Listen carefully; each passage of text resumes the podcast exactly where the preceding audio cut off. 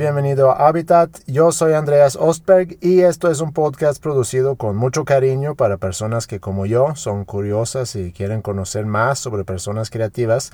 Y con más me refiero a esos temas que normalmente no salen en las entrevistas producidas por medios tradicionales y comerciales.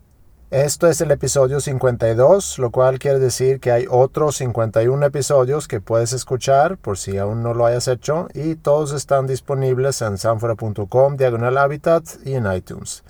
En Twitter me encuentras como Andreas Ostberg y siempre agradezco mucho recibir tus comentarios ahí acerca de los episodios.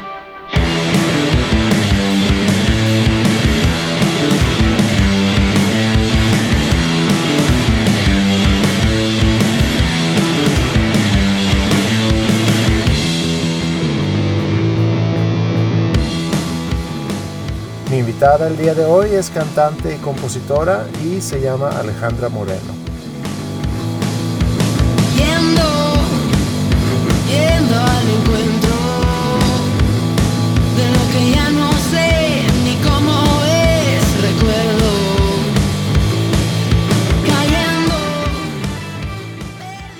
Ale creció en la Ciudad de México y para muchos es conocida como la cantante en la banda Ruido Rosa, que se formó hace unos 10 años, pero también ha hecho varias colaboraciones, entre ellos con Disco Ruido. La encuentras tanto en Twitter como Instagram como Moda Dulce y nos vimos cuando vino a Monterrey a presentar un proyecto de televisión junto con mis queridos amigos Rafa Sarmiento y Flip Tamés, por cierto ambos entrevistados aquí en Habitat. Y de este proyecto estamos comentando al inicio de la entrevista. Por supuesto hablamos de muchas otras cosas, así que mejor vamos a darle con el episodio 52 de Habitat desde un restaurante en San Pedro Garza García, Nuevo León, con Alejandra Moreno.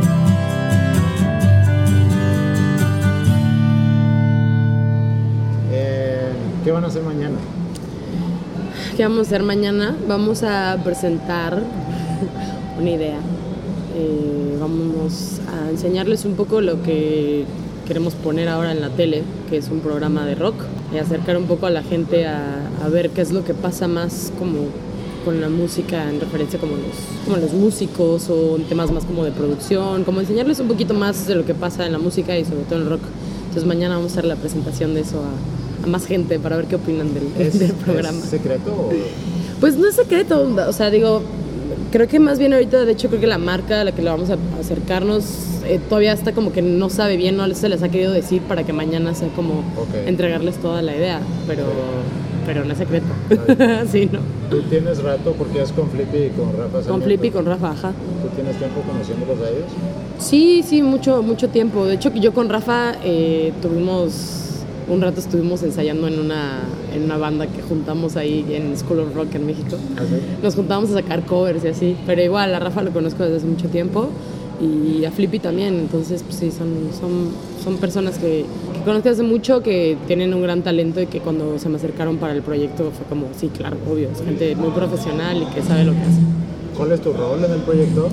Eh, voy a estar de conductora del programa, eh, algo que ya he hecho, llevo un ratito que me han como llamado para proyectos así y que está padre porque igual es como presentar el programa de una manera como más natural porque aparte es entrevistar a gente como dentro de la música que pues, tal vez conozco y así, entonces está padre, ¿no? Aparte que también me gusta hacer mi tarea y conocer un poco más, pero está bueno llegar y que ya sea como con alguien de confianza, entonces eso creo que puede generar como algo donde la gente se suelte un poquito más y, y dar un poquito más de contenido. Sí. Sí. ¿Y, qué, y qué clase, y qué tipo de entrevistas te gustaría hacer con ellos? Pues igual así como, como me ha tocado que me entrevisten y, ya sabes, así como, no sé, de repente sí llega a ser un poco cansado las preguntas de siempre. Entonces siento que está padre buscarle un poquito más, rascarle un poco más a- al artista. Y, y no sé, te digo, no, tampoco es así como que voy a presentar algo nuevo, algo que nunca se ha hecho, pero creo que está bueno eso, dar un poquito más, dar algo más que las mismas preguntas de siempre. ¿Cuáles son las mismas de siempre? Para, ta- para tachar de mi lista de preguntas. ¿Qué no voy a preguntar? No, pero bueno, no sé, también depende mucho del, del proyecto. Pues no sé, por ejemplo, a mi banda, que o sea, con Ruido Rosa, que somos puras chicas, siempre, no sé, siempre nos preguntan que por qué tocamos rock. ¿No? Sí, que pues, ¿por qué no? o por qué somos puras chicas. No sé, hay como preguntas de cada proyecto que son muy repetitivas o que siempre las ves en las entrevistas, ¿no? Te digo, igual ya, ya de haber visto, o sea, a mí me gusta como lo, lo hice en otro programa que estuve haciendo, que también eran músicos y otros diseñadores y más gente. Como que está padre ver un poco de ellos, qué es lo que ellos dicen en las entrevistas, qué les preguntan y de repente como que investigarle un poquito más y, y que se vuelva a hacer como algo ameno en otro tema, ¿no? O sea, como Sí. sacarlos un poquito de lo de siempre. ¿Quién eres tú? ¿Quién soy yo? Eh, pues yo soy vocalista de Ruido Rosa ya desde hace varios años. Empezamos muy chavitas, entonces empezamos con ese proyecto. Este, Así como 10 años, ¿no? Sí, ya casi 10 años, qué fuerte. Lo que pasa es que siempre que nos preguntan cuánto tiempo llevamos, decimos desde que empezamos a ensayar, ¿no? Nunca desde que salió el disco, así como que, que está bien, eso es de donde se formó la banda. Entonces empezamos como pues, un proyecto de prepa, así de a ver qué pasa con esto. Y la verdad es que descubrimos que, pues no sé, como con, tenemos buena química las, las personas que nos juntamos y aparte siempre fuimos como muy dedicadas, empezamos a hacer las cosas como de una manera correcta que, que nos funciona a nosotras y, y empezamos a, hacer música ya nuestra y empezamos a tocar mucho y ya tiempo después salió como el, el primer EP, pero realmente lo que nosotros hemos- siempre hemos hecho es como mucho de escenario. O sea, realmente tenemos muy pocas cosas grabadas, pero estuvimos tocando en muchos, eh, muchos festivales, en muchos lados, porque nos encanta como tocar y perfeccionar la cosa en vivo. Entonces, pues sí, con Río Rosa ya llevamos varios, varios años. Eh, pues no sé, a partir de eso empecé a hacer muchas colaboraciones con muchas personas, porque como que a mí lo que más me gusta es estar en el escenario. Entonces, de repente me invitaban a cantar algunas bandas y es como, va, órale, me encanta. Y hace poquito entré a la alineación en vivo de, de Disco Ruido. Hace dos años hicimos una, una canción, hicimos un cover de Los niños y las niñas. Ellos ya no tenían como, no estaban tocando con la alineación completa, nada más era como medio un DJ set. Entonces con ellos hicimos eso para un EP que se llamaba Vox Humana. Ok. Y hubo muy buena química y entonces de repente me dijeron como, bueno, pues queremos tocar otra vez en vivo, te la avientas. Y ok. y ya llevo, pues eso, dos años, digo, el primer año realmente no fueron como tres tocadas, el año pasado estuvimos haciendo el disco y ahora que salió el disco pues hemos estado haciendo algunas fechas. O sea, realmente ahorita he estado un poco más activa con Disco Ruido porque con Ruido Rosa estamos un poco de break porque Carla, la bajista, se fue de, del DF. Eh, la baterista Alice está de hecho ahorita tocando algunas fechas con Kinky. eh, con Kinky en, está haciendo las percusiones en- el para el Unplugged. Unplugged. Ajá, ella tocó en el Unplugged y ahorita está haciendo algunas fechas. Ah, qué bien. Entonces estuvo bien, la verdad es que estuvimos un rato como ya muy cansados de estar tocando mucho, estar haciendo mucha promoción. Entonces está bueno de repente darse como un tiempo, cada quien hacer sus cosas y, y regresar, ¿no? Ahorita tenemos una fecha en Cancún que salió muy de... Nos dijeron, bueno, pues quieren tocar, sí. Nos, nos llevaron a tocar y está padre. Ahorita como que nos juntamos otra vez a ensayar. Pues esa conexión que hemos tenido pues no, no se va, ¿no? Nada más fue una cosa de darnos un poco tiempo como profesional y ahorita regresar y decir, sí, esto es lo que nos gusta, ¿vale? A ver, pues, regresando a la pregunta, porque ya platicaste mucho de lo que haces, pero ¿quién eres? ¿Quién soy? Es una pregunta muy difícil. ¿Cómo te describes como persona? Yo soy alguien muy inquieta, creo que eso podría ser la palabra. Eh, siempre me han gustado las artes en general. Estudié diseño eh, y desde chica la verdad siempre me ha ¿Diseño gustado de todo. moda o Diseño gráfico? gráfico. Ok. Ajá. Eh, bueno, mi carrera se llama comunicación visual y Ok. iba un poco más, no tanto gráfico, pero también como tipográfico, este, carteles impresos. Y desde chica siempre estuve como en clases de, no sé, como para pintar, óleo y cosas así. Entonces siempre, siempre me ha gustado mucho las artes visuales, también eh, me gusta mucho la fotografía, también hago bastante fotografía. Entonces no sé, como que soy alguien que siempre me gusta estar haciendo cosas, ¿no? Como te digo, ahorita de repente tuvimos como un break de la banda y yo no he parado, o sea, también estuve un rato con, con la gira de, de Solstice, de, de León Larregui y de Zoé. También estuve un rato con eso y mientras estaba haciendo más cosas, o sea, como que siempre me gusta estar activa. Y sobre todo porque me gusta aprender mucho de, de los otros artistas en los escenarios. Creo que eso está muy divertido. O sea, ahorita yo estoy empezando a hacer como algo más mío, más personal. Y siento que me ha ayudado mucho eso, ¿no? Como ir con diferentes artistas para ver como por dónde lo quiero llevar yo. ¿De quién sientes que hayas aprendido mucho, por ejemplo? Yo creo que de Ruido Rosa, todos estos años, esa familia chiquita que hicimos, sí aprendimos muchísimo. O sea, sí fue de cero. Y aparte, pues eso, ¿no? Éramos como cuatro niñas chiquitas así de cargando nuestras cosas. O sea, pues aprendemos desde cero, ¿no? Mucha gente cree que las oportunidades que nos dieron, dieron así con la mano, pero la verdad es que siempre las buscamos. Nosotros al principio hacemos nuestro booking, también una parte del final también lo, lo empezamos a hacer nosotras. Entonces aprendimos mucho realmente que nosotras. Me gusta decir que aprendí mucho de mis, de mis compañeras. No sé, ha habido mucha gente eh, que se ha involucrado también como desde la banda y conmigo personalmente, que está padre, como Milo Freudeval, que hablamos hace ratito de él. Milo siempre mostró como un interés padre en, en la banda, en Ruido Rosa, entonces es alguien con el que me ha gustado ver él cómo trabaja con otras bandas, ha sido muy, muy interesante. Eh, no sé, hubo un rato donde nos quedamos sin baterista y Randy Everett de Molotov se, se subió un rato al barco de Ruido Rosa a tocar. Y también, no sé, como que aprendes mucho de, de ver. O sea, te digo, a mí me gustaba ir a tocadas de repente así, de Molotov, de diferentes bandas y ver cómo, cómo la llevan, ¿no? De Zoe igual nos pasó lo mismo.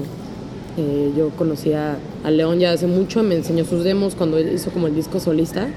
Y también, ¿no? Aprendes de un, o sea, de un super músico, de unos compositores que más admiro. Eh, no sé, también tengo otros amigos, como te digo, los chicos que ahora tocan con Jimena Sariñana, siempre han sido unos eruditos de la música que, que me gusta ver lo que hacen. De repente tienen un proyecto ahorita muy bueno y, y de repente me lo enseñan. Y es como que a mí siento que el proceso de aprendizaje no para si siempre lo estás buscando. ¿Y cómo empezó todo esto para ti? ¿En qué, en qué tipo de ambiente creciste?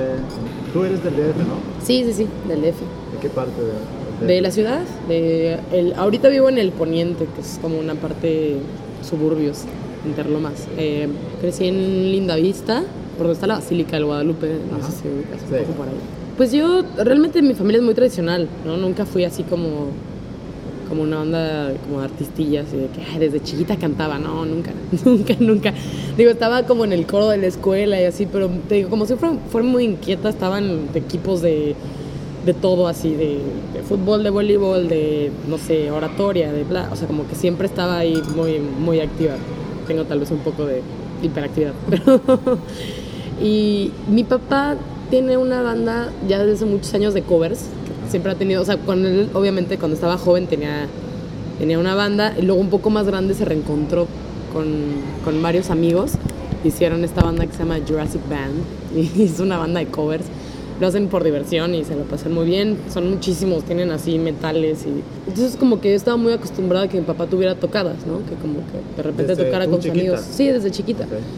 Y digo, y era algo cero profesional, o sea, era en casas de, de amigos, en ranchos, en lugares, pero pues era algo con lo que yo estaba como familiarizada, o sea, sabía que era un ensayo y no sé, o sea, cómo se monta un escenario, ¿Y qué hace él de, de trabajo? mi papá es ingeniero mecánico automotriz. o sea, no- nada que ver. Tiene su empresa, su oficina, todo. Pero aparte esto como que era un hobby, es algo que le gusta muchísimo y que a mí me gusta, yo hasta disfruto verlo cuando, cuando lo haces muy bien, se le pasa muy bien. Sí. Creo que tal vez le hubiera gustado dedicarse a eso en algún momento de su vida, pero pues, no sé, eran otras épocas, México, todo. Sí, entonces como que tenía eso de referencia, a mi papá siempre le ha gustado mucho la música y ya más bien fue como, creo que como secundaria, eh, o sea, cuando yo tenía como 12, 13 años, que realmente ya me nació como la, la curiosidad de tocar algún instrumento. Entonces igual, como de ver a mi papá o de, no sé, de lo que me gustaba de música, me llamó mucho la atención el bajo. Entonces el bajista de mi papá me prestó un Fender de caja, un bajo enorme, así cargarlo era terrible, pero ahí empecé a aprender a tocar el bajo. Mi maestro era un amigo de- también como de secundaria prepa que tocaba, le gustaba mucho Mr. Bongo y como cosas muy raras. Se aprendió a tocar el bajo como con un erudito del, del funk. Y ya, y luego como que me gustó mucho el bajo, pero empecé a, tocar, a tomar como clases de guitarra y de piano y luego empecé a escribir mucho y, y más bien como que me gustó la onda de expresarme pues, cantando, eh, que era algo que pues no, tal vez no, no lo encontraba con los otros instrumentos, ¿no? como que sí escribí que, que me gustaba cantar. Nunca supe si era bueno, o sea, al principio nunca era así como, te digo, nunca canté de chiquita o enfrente de mis papás para que me dijeran, ah, cantas muy bien. So- sabía que era entonada, mi papá canta en el conjunto que tiene y así. Ok. Entonces como que sabía que había algo de eso, pero no nada muy así excepcional. ¿Y la escuela? ¿Cómo te iba en la escuela? Bien. Siendo una niña inquieta. Sí, bien, o sea, siempre era la onda de, ay, no, su hija, muy buenas calificaciones, pero conducta, mm, sí era un poco revoltosa. En primaria creo que más, me hacía mucho deporte, estaba en todo, o sea, me iba bien en la escuela, pero sí era un poco inquieta, sí era un poco, siempre era la cosa como, no, muy inteligente, pero podrá mejorar en conducta, y sí, sí me metía, no me metía en tantos problemas, no era tan, o sea, tampoco armaba cosas, pero hablo muchísimo. ¿Pero quién eras en la escuela? En primaria era en una escuela de puras niñas, Ok. ¿Católica? Católica. Pues era un poco la niña que organizaba cosas. ¿Y qué tipo de cosas? O sea, no sé, me acuerdo, esto me, me acuerdo de esta anécdota hace poquito porque volví a ver a esa amiga que fue en primaria conmigo y éramos como muy cercanas y luego ella se fue a vivir a otro lado y ahorita la encontré otra vez y estuvo muy chistoso porque no nos podíamos ver y nos pudimos ver ahora en Nueva York, fue una cosa muy rara.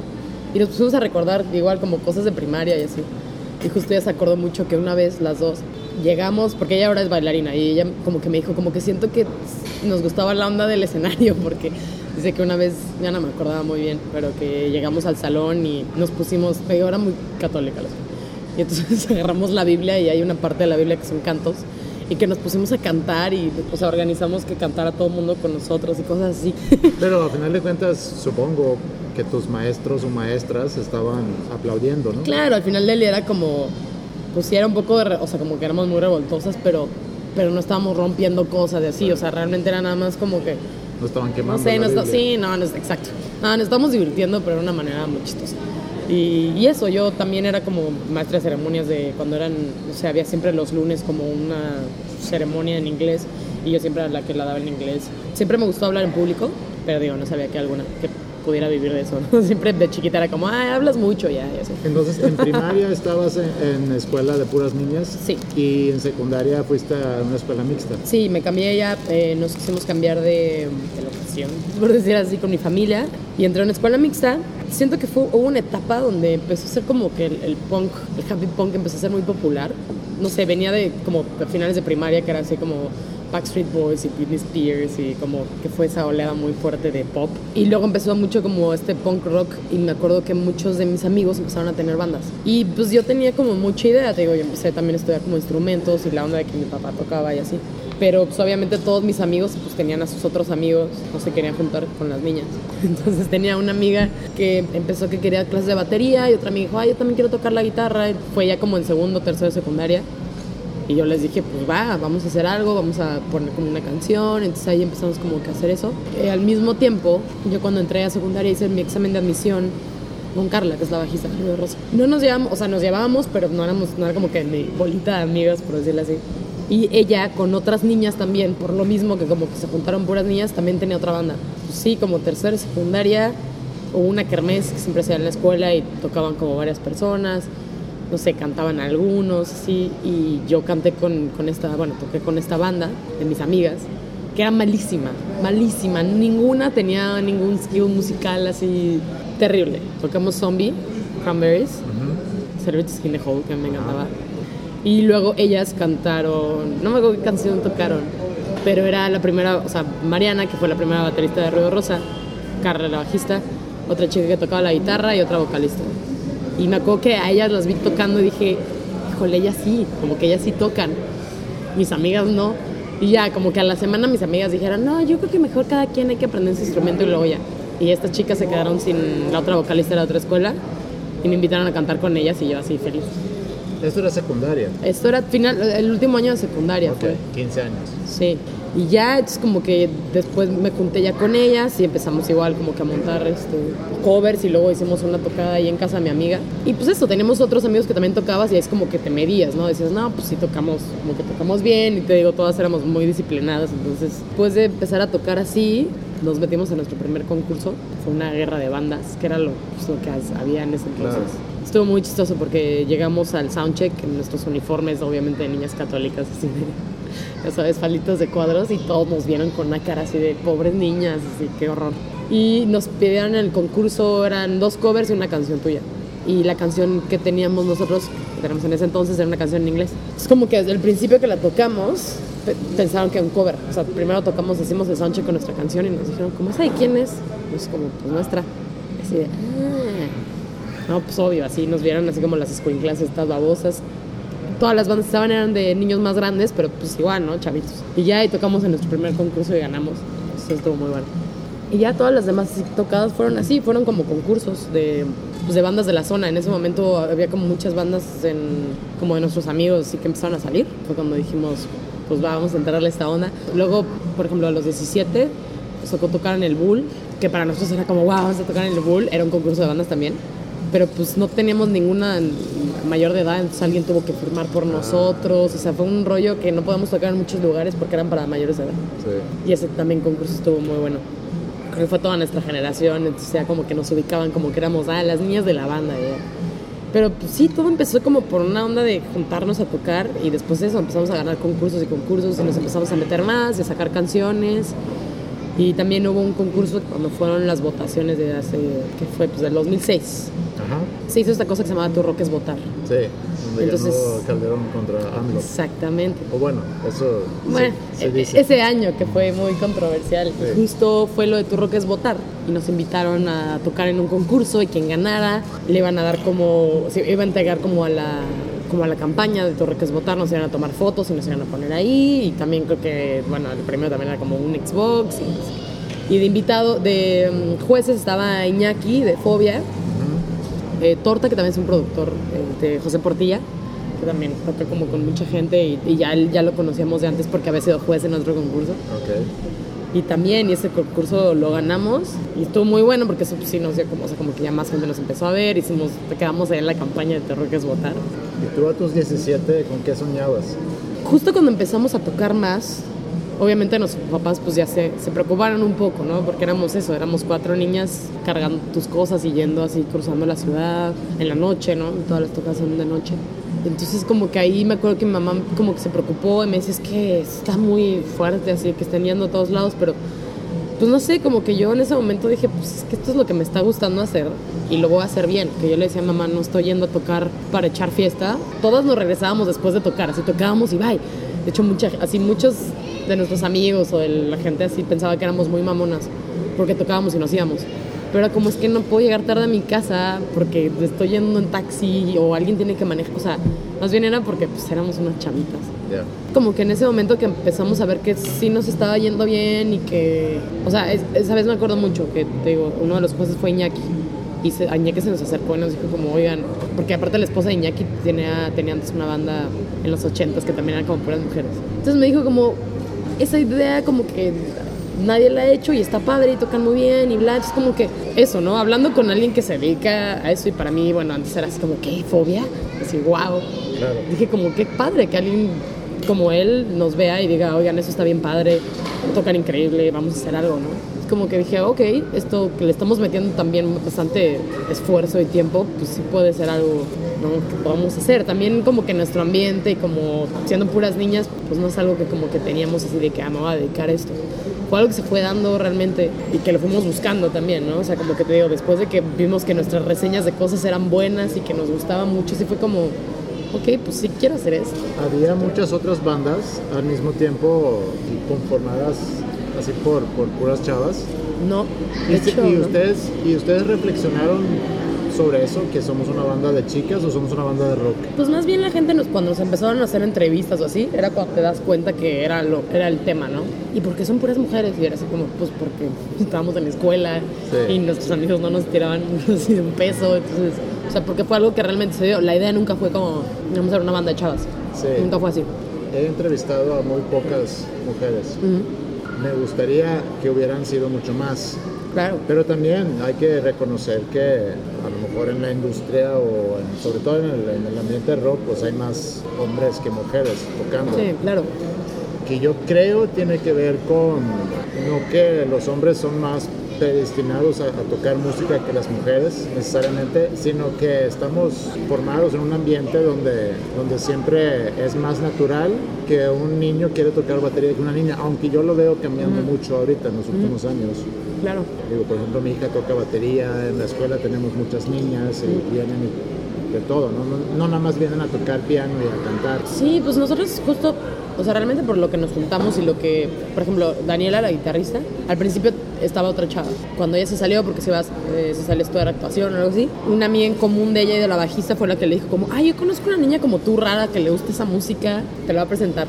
Entonces ya fue cuando nos presentaron, pero pues, sí, o sea, de nuestras amigas, sí. O sea, ahorita, por ejemplo, a mí me sorprende mucho que mis amigas vayan a así de Corona Capital o vayan a cosas. Está pasando algo, pasó algo que como que se puso de moda el rock.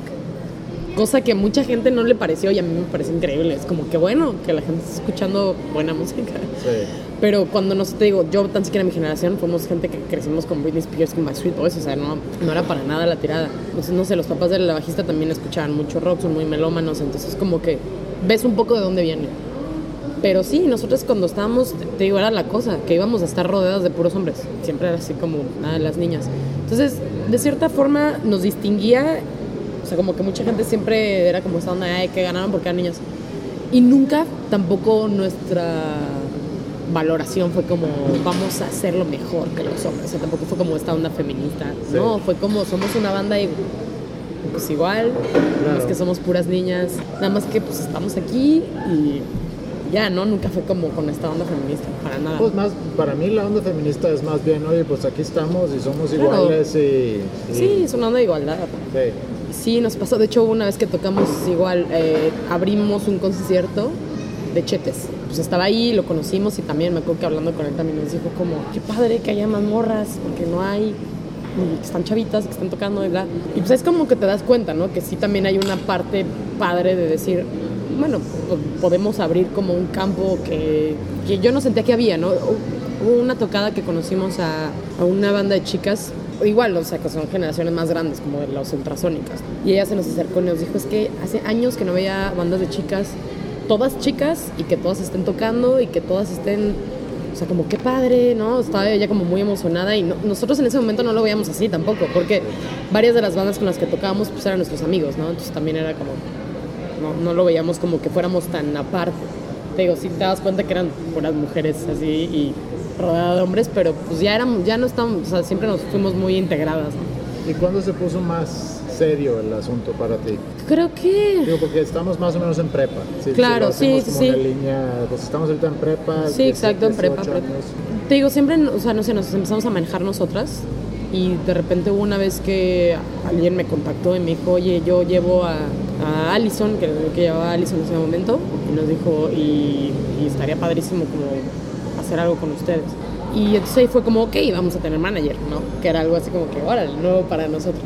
Entonces, cuando firmamos ese contrato de management, creo que fue cuando dijimos, ok, vamos a hacer esto, ¿no? Porque antes de eso igual ya habíamos conocido como muchas personas como de la industria con air ¿no? Como gente que, te digo, como Iñaki, como gente que estaba haciendo eso profesionalmente. Y entonces como que dices, ok, estoy sintiendo como para dónde va, ¿no? Y justo eso, me acuerdo que firmamos el contrato y eh, Rodrigo Guardiola es primo de, un, de unos amigos míos de hace mucho. Entonces me acuerdo que en ese momento cuando íbamos a firmar el contrato era como, ¿a quién le preguntamos? O sea, ¿qué estamos haciendo? ¿Qué estamos firmando? ¿Está bien o no? Y entonces como que tenía esa referencia de mi amigo y así de que dijo, qué oso, pero pásame el teléfono de Rodrigo, y así como para preguntarle, entonces me acuerdo perfecto que le marqué. Entrevistado en este Ah, podcast. sí, ah, no, y muy amigo mío, o sea, estuvo muy, o sea, años después y que nos vimos y que todo, le dije como, ¿te acuerdas que una vez te hablé por teléfono? Y me dijo como, claro que sí me acuerdo, estuvo muy chistoso, así que le habló una niñita, así que, voy a firmar y le, conté el contrato y dijo, sí, pues está muy bien, tienen que tener cuidado con esto, te digo, siempre hemos sido muy cuidadosos, creo que de más. Le hablamos a él y, y también de hecho un este bueno también creo que no sé con quién más fue creo que también con Jimena con Jimena Sariñana también hubo como ese contacto de, de buscarla y decirle oye tenemos este contrato ¿cómo ves?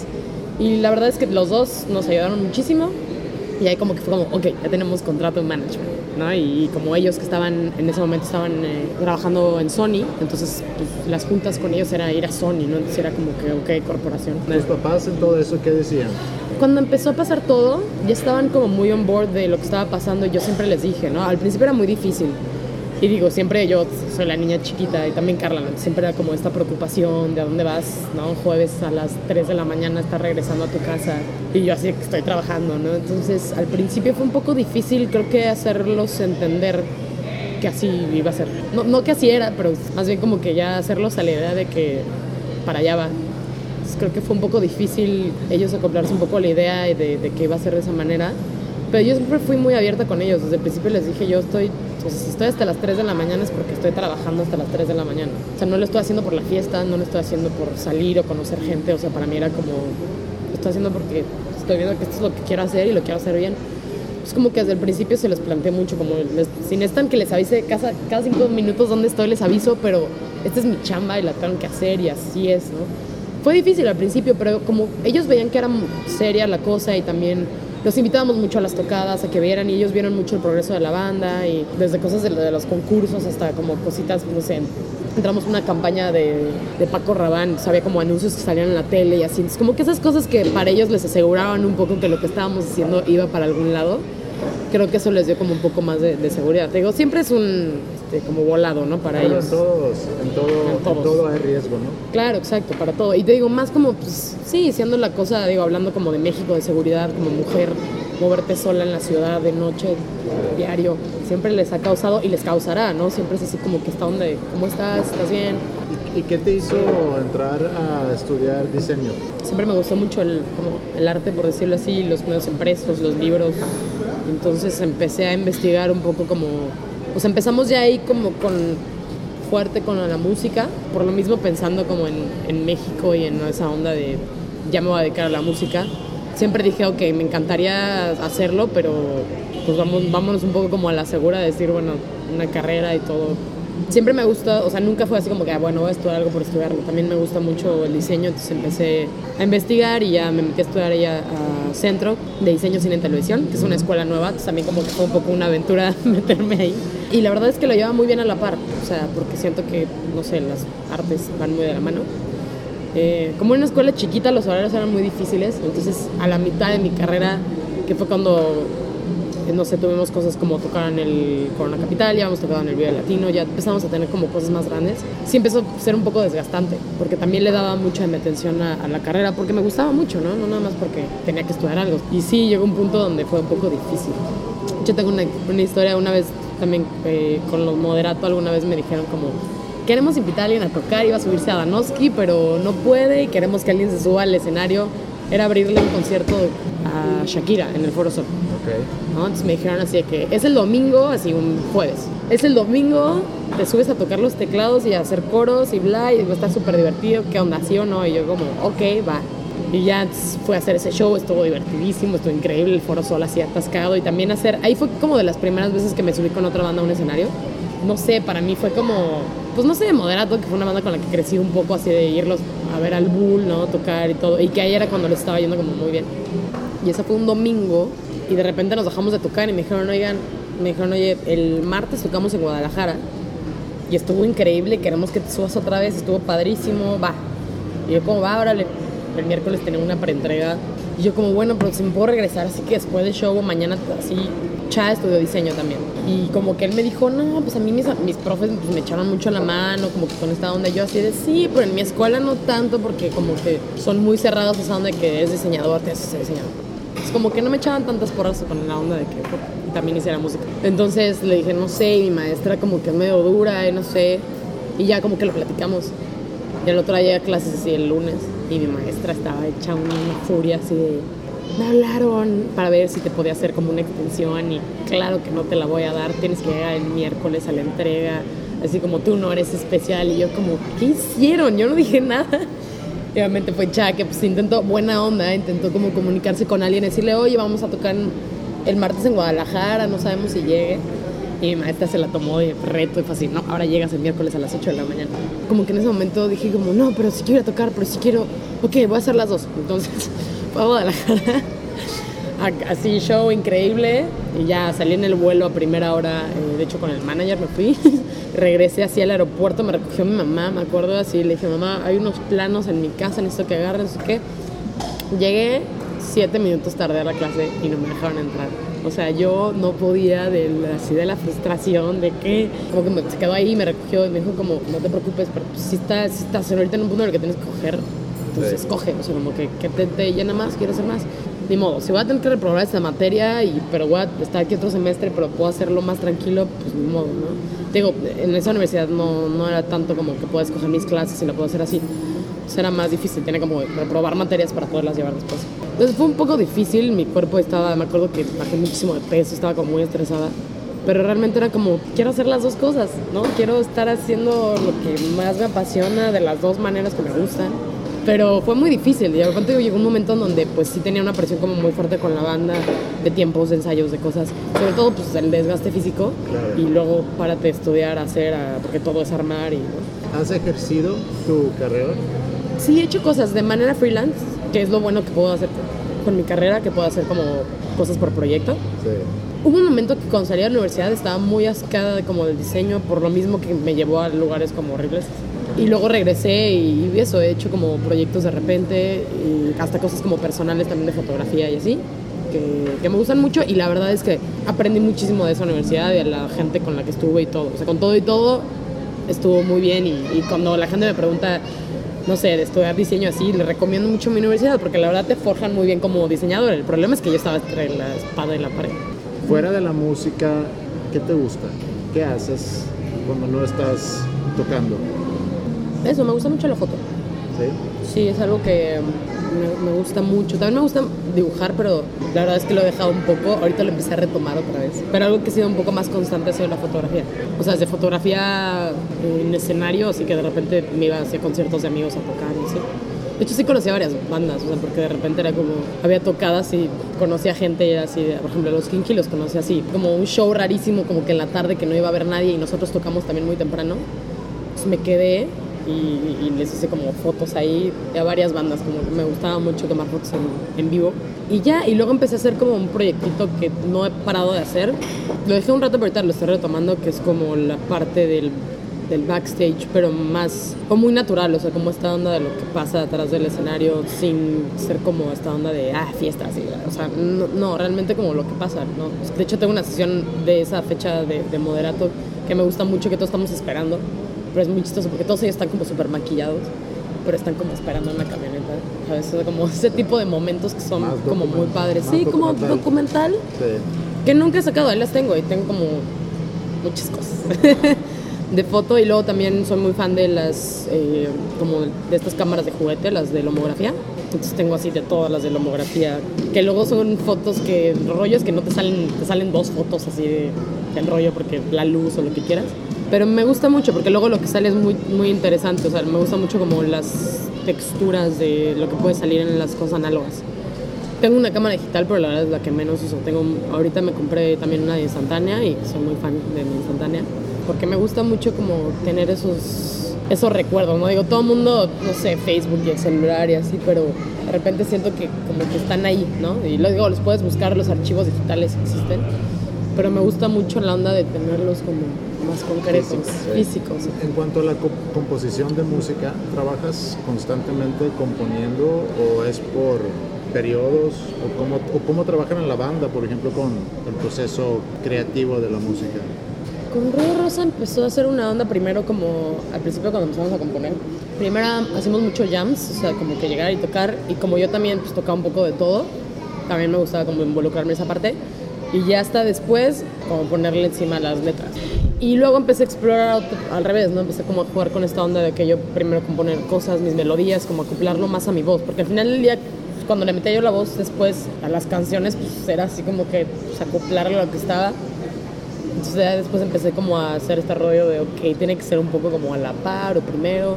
Luego hicimos también un experimento de juntarnos así de, yo les puse a escribir a ellas, así que a ver, escriban, saquen cosas y vamos a, o sea, que la banda digamos algo como en conjunto, ¿sabes? Que no sean mis letras, porque a veces sentía que, que ellas estaban muy, de- como que era como que las canciones, las letras son mías. Y no me gustaba eso, era como, no, también está padre que sean como parte de ustedes, que sea como que ah, esta rola, no sé, que se identifiquen con ellas como se identifica la gente, pues también la banda. Entonces hicimos, digo, como ese ejercicio de juntarnos y así de, órale, a ver, escriban, vamos a ver qué sale, qué está padre. Ese fue un proceso como padre de aprendizaje. Y ya, desde entonces, la neta es que yo soy muy de que voy en el coche, estoy mucho tiempo en el tráfico. Y de repente, si me sale algo así de que, ah, va y lo grabo en el celular y ya. Y hay veces que, que sí trabajas como más las ideas. Pero creo que en general una buena composición, una buena canción es de trabajo. O sea, es así de que, que te venga divina la idea. Es muy raro, te digo, de repente vienen cosas y es como, ah, de esa idea salieron cosas, pero siempre hay como, yo pienso mucho que la mayor parte de las cosas es el trabajo. ¿Sientes que escribes por una necesidad de expresarte o porque te gusta componer canciones? No, por expresión. A veces escribo en mi celular, si ves mis notas, tengo así de hojas de texto. Vivo muy lejos de todo. Digo, vivo en, en los suburbios de la ciudad. Entonces estoy mucho tiempo en el coche. Entonces de repente ya cuando me regreso a mi casa es muy noche y como que me gusta de repente estar como que en esa como soledad con tus sentimientos, de tus pensamientos que como que cuando estás haciendo otra cosa, estoy poniendo atención a manejar, como que tu mente empieza a trabajar de maneras muy extrañas. Entonces me gusta de repente escribir muchas cosas que pienso mientras manejo. Y ya entonces de repente escribo cosas y hay cosas que sí ya me vienen con alguna melodía o hay veces que más bien tengo ya una melodía y como que le voy encajando las palabras, pero realmente escribo más de lo que llego y digo, a ver, voy a hacer una canción que vaya a decir esto. O sea, como que realmente tengo así como cosas y digo, ok, vamos a ver cómo metemos esto con música. es un poquito al revés. ¿Qué te inspira para escribir? ¿O tienes trucos para inspirarte a escribir? He conocido a varias personas que, que escriben muy bien, que escriben muy bien acerca de, del amor y los sentimientos. Y como que su proceso un poco es como que es gente que lleva mucho como sus sentimientos al límite para, para que de ahí nazca, ¿no? Y a veces así pasa, hay veces que varias canciones que tengo así de que pues de cortar con alguien del desamor, es cuando, cuando de repente te salen más como, sí, la necesidad de, de expresarlo de cierta manera y es padre poderlo poner como en algo táctil como la música. Te digo, hay veces que viene la inspiración, hay veces que estás pensando tanto en algo que tiene que salir de cierta manera y entonces ¡ay! lo escribo y entonces sale a partir de eso. Y no sé, hay veces donde, por ejemplo, me pasó con, con Disco Ruido, que ahora, no sé, para hacer música para, para el nuevo disco, más bien igual, ya tenía como, Julián ya tenía los tracks, ya tenía la música, y más bien fue como, ok, esta canción que te inspira que también está padre eso. Y también Julián compone totalmente de otra manera, porque Julián hace como puros tracks, puro electrónico. Entonces, hasta los conteos de los versos es totalmente diferente. ¿no? Yo, yo igual de repente las cosas que tengo escritas ya están hasta escritas en versos porque ya es como la manera que, ¿no? Sí. Y por ejemplo con Julián y Disco Ruidos de repente son siete vueltas y de repente son tres y de repente son 40. Entonces, por ejemplo, también fue algo que me gustó mucho de componer y trabajar con él, fue que me llevó totalmente a otro lado. Entonces tenía de repente versos de cinco vueltas así de, "Ah, ¿qué voy a hacer con este verso? Y aquí me callo, aquí cago, y bla. Y te digo también con Julián decirle que te late para esta canción que pensabas cuando hiciste tú la, música, ¿no? Y de repente, por ejemplo, Julián en vez de tal vez decirme un sentimiento me decía sensaciones, ¿no? La, la- de hecho hay una canción que se llama Plasma porque era una onda de que no sé si era como feliz o triste o qué, y literal se llama Plasma por la onda de que es una forma ahí de, de la materia extraña. Y a partir de como que ese sentimiento de, de, de no saber qué era y qué, fue como, ah, yo tengo algo así. Entre que tenía ya alguna idea medio escrita y que jaló muy bien con la idea que tenía y de repente fue como, "Mm, ok, con esa idea vamos a trabajar. Entonces, no sé, siento que cada canción y cada proyecto ha tenido diferente inspiración. ¿Hay- ¿Tienes algún estado de ánimo que funciona mejor para ti, para, para componer? Ahorita que hablabas del desamor, por ejemplo, te cortas con... Es que eh, escuché hoy, viniendo para que estoy, todavía no la acabo, una, una entrevista con un músico y me hablaba de eso, porque decía, es que mi disco, el disco más reciente lo compuso estando en un proceso de enamoramiento, entonces habla mucho de eso, pero si me pongo a componer ahorita, que estoy ya en esa relación y estoy contento, estoy feliz y, y como que ese enamoramiento se acabó, pero ya es, es algo más sólido, pues sería otra cosa completa. Y si cortamos mañana, y es a lo mejor lo que tengo que hacer para, para poder inspirarme a escribir algo otra vez. Sí, es que es lo que te digo, yo conozco dos que tres personas por ahí, que no quiero balconear, pero que justo llevan sus relaciones y su manera de, de vivir al extremo, porque de ahí como que sacan eso. También digo, se vuelve ya creo que un poco peligroso y un poco también malo para ti como persona, porque destruyes muchas cosas, muchas Sí. relaciones, muchas, o sea, creo que tampoco es la manera de vivir. Pero sí, definitivamente, creo que las do- los dos procesos, como el desamor, como el, el coraje, el, es como este lugar de que viene de ahí, o sea, tal vez del coraje y también como el que decía, ¿no? De, de enamoramiento, de cuando conoces a alguien, o sea, como que siento que cuando las emociones son como, que no son tan fuertes, ¿no? O sea, cuando tal vez son como muy pasajeras es más fácil agarrarte de eso y de ahí escribir y ya, que como dices, ¿no? Igual sí, Sí. siento que también puedes, o sea, puedes escribir de todo. Pero sí, hay, hay emociones que te hacen escribir más definitivamente. El desamor, digo, es el ejemplo de toda la vida. O sea, Claro. ve las canciones más grandes que se han escrito, son de amor o de desamor. Eso es algo que tenemos todos. Cualquier persona puede escribir de eso. Pero también hay quienes a lo mejor pudieran argumentar que para ser un gran, gran artista tienes que venir de circunstancias muy complejas y difíciles para poder hablar de otras cosas que no sean de esos temas. A nosotros, por ejemplo, cuando estamos hablando de cuando empezamos nosotras, había varias cosas que nos ponían como no trabas, digo, en un momento el que fuéramos mujeres nos distinguía, pero mucho de lo que al principio nos ponía muchas barreras era esta onda de que éramos fresas, o sea, que veníamos de escuelas privadas. Eso creo que era lo que más nos aventaba a la gente, ¿no? Que era como, ¿por qué tocamos rock si éramos como chavitas fresas? Y era como, pues, porque lo que he escuchado toda mi vida, ¿no?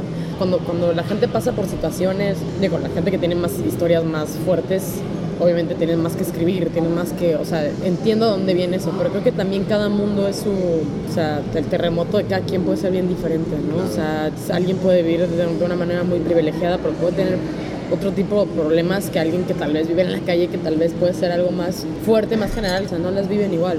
Yo eso lo entiendo, o sea, cuando alguien vive una historia desgarradora, obviamente tiene más que presentar y tiene más cosas, pero también creo que las vivencias son diferentes para cada quien. Pues no sé, la verdad es que he sido muy privilegiada en el caso de que tengo una familia que siempre me ha apoyado, pero también he tenido mi- mis propios terremotos, mis huracanes que puedo expresar. ¿Eres una persona religiosa? No, lo era más de chiquita. Eh, sí creo que hay algo más grande que nosotros, pero no necesariamente que quepa en alguna religión. ¿Crees que pase algo después de esta vida? Soy más de la idea de como la energía de las cosas, no tan hippie. No sé, por ejemplo, de repente, o sea, como de mi signo y así, eso, no, no sé qué tanto hay en, la o sea, en esa onda. Pero de la astrología sí, o sea, por ejemplo, yo tengo una onda como con las cosas de la luna y así, que sí, que sí son muy reales. O sea, la onda de la energía, digo, se causan terremotos por el acercamiento de la luna a los humanos, algo te debe de hacer, ¿no? Es como que hay cosas que sí les tienen como un espacio racional en mi cabeza, pero sí, más bien siento que, que te acabas como cuerpo y que tu energía se queda, pero no como una cosa, sino como repartida. Por eso también es algo por lo que a mí me gusta la, onda de ser música y que pueda quedar. Siento que es lo que queda, o sea, tu afterlife es eso, es lo que queda en el mundo real, táctil, que yo conozco, no que haya. ¿no? Y es Pero muy sí. bonito poder dejar algo así. Claro, no, y o sea, desde, digo, yo se lo decía a mi hermano, o sea, que tiene un chavito de 5 años, le digo, desde que puedas dejar a un hijo, o sea, desde que puedas dejar a una persona, se me hace impresionante, se me hace algo que, que impacta. Hablando de, pero antes de que termine el tiempo que tengas en este mundo, ¿con, con qué sueñas para tu futuro? ¿O qué planes tienes para tu futuro? Pues me gustaría sacar más cosas con Ruido Rosa, siento que es un proyecto que tiene todavía mucho que dar. Quiero seguir colaborando con más gente, o sea, yo lo de Disco Ruido me hace muy feliz, es muy divertido, es otra parte de mí.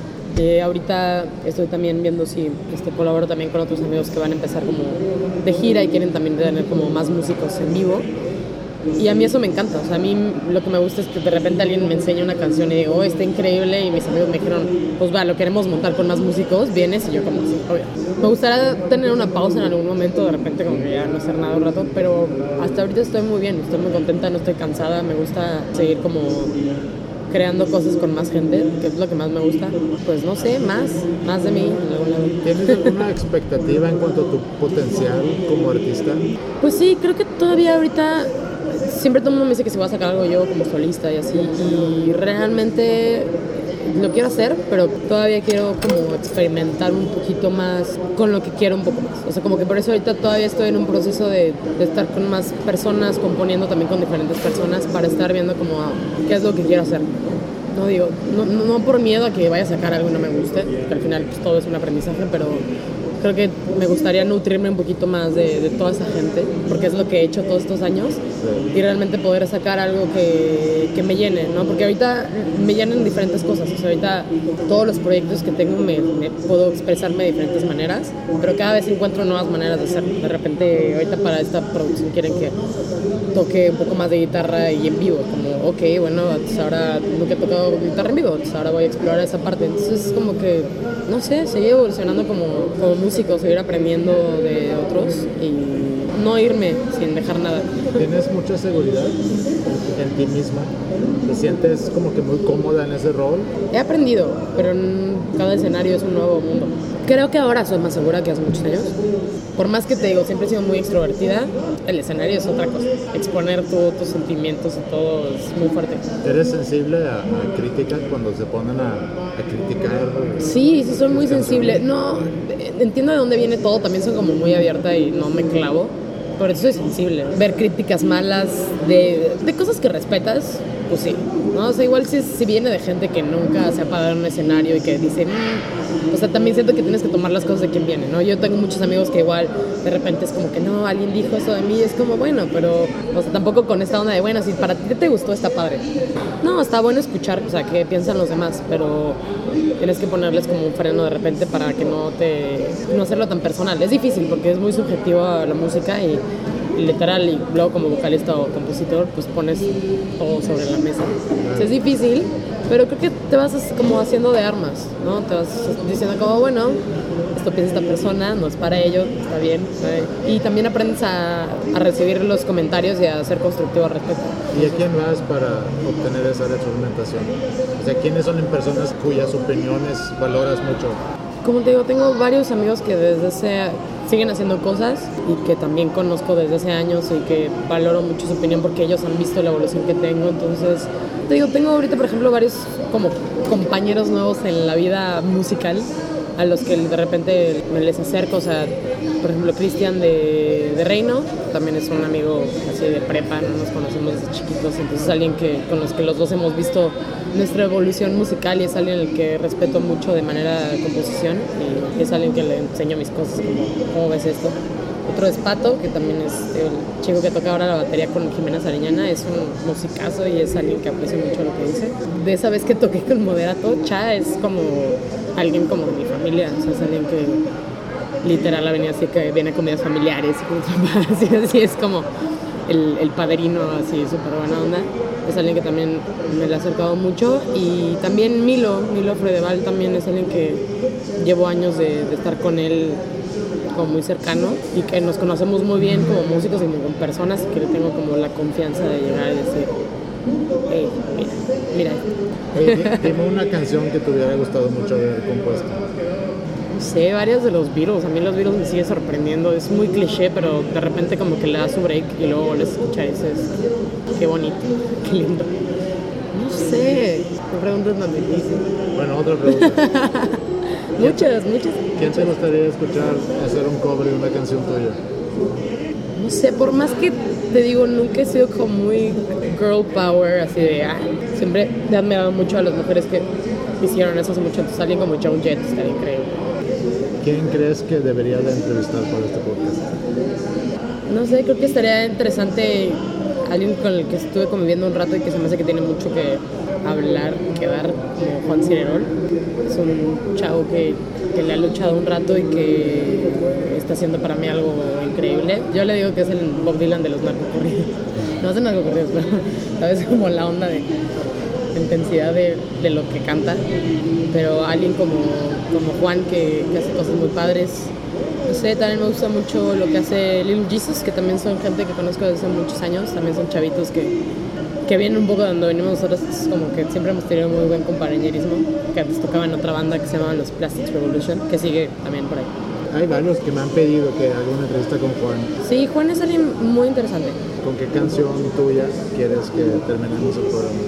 Podemos hacer el experimento de la canción de Desamor y poner una canción que está en el último EP que sacamos que produjo de hecho Milo Ok. y que de hecho la batería la tocó de esa canción Pablo Cantú, que es ahora el baterista de Reino, eh, que se llama Persona. Entonces es una canción que nació del desamor, Ok. para que vean. Vale, muchas gracias por tu tiempo y por dejarme interrumpir tu comida con esta entrevista. No, gracias a ti. Pensaste que dolería, funcionó, funcionó. Si creíste que no vería, no viste lo que yo. Y me dejaste sin aliento, sin pensar por un momento. Solo lágrimas calmarán este ardor. Un nudo en la garganta me dejó, me dejó. Pensar que no lo harías, tal vez solo fui yo. Que clavaras tu dedo en la herida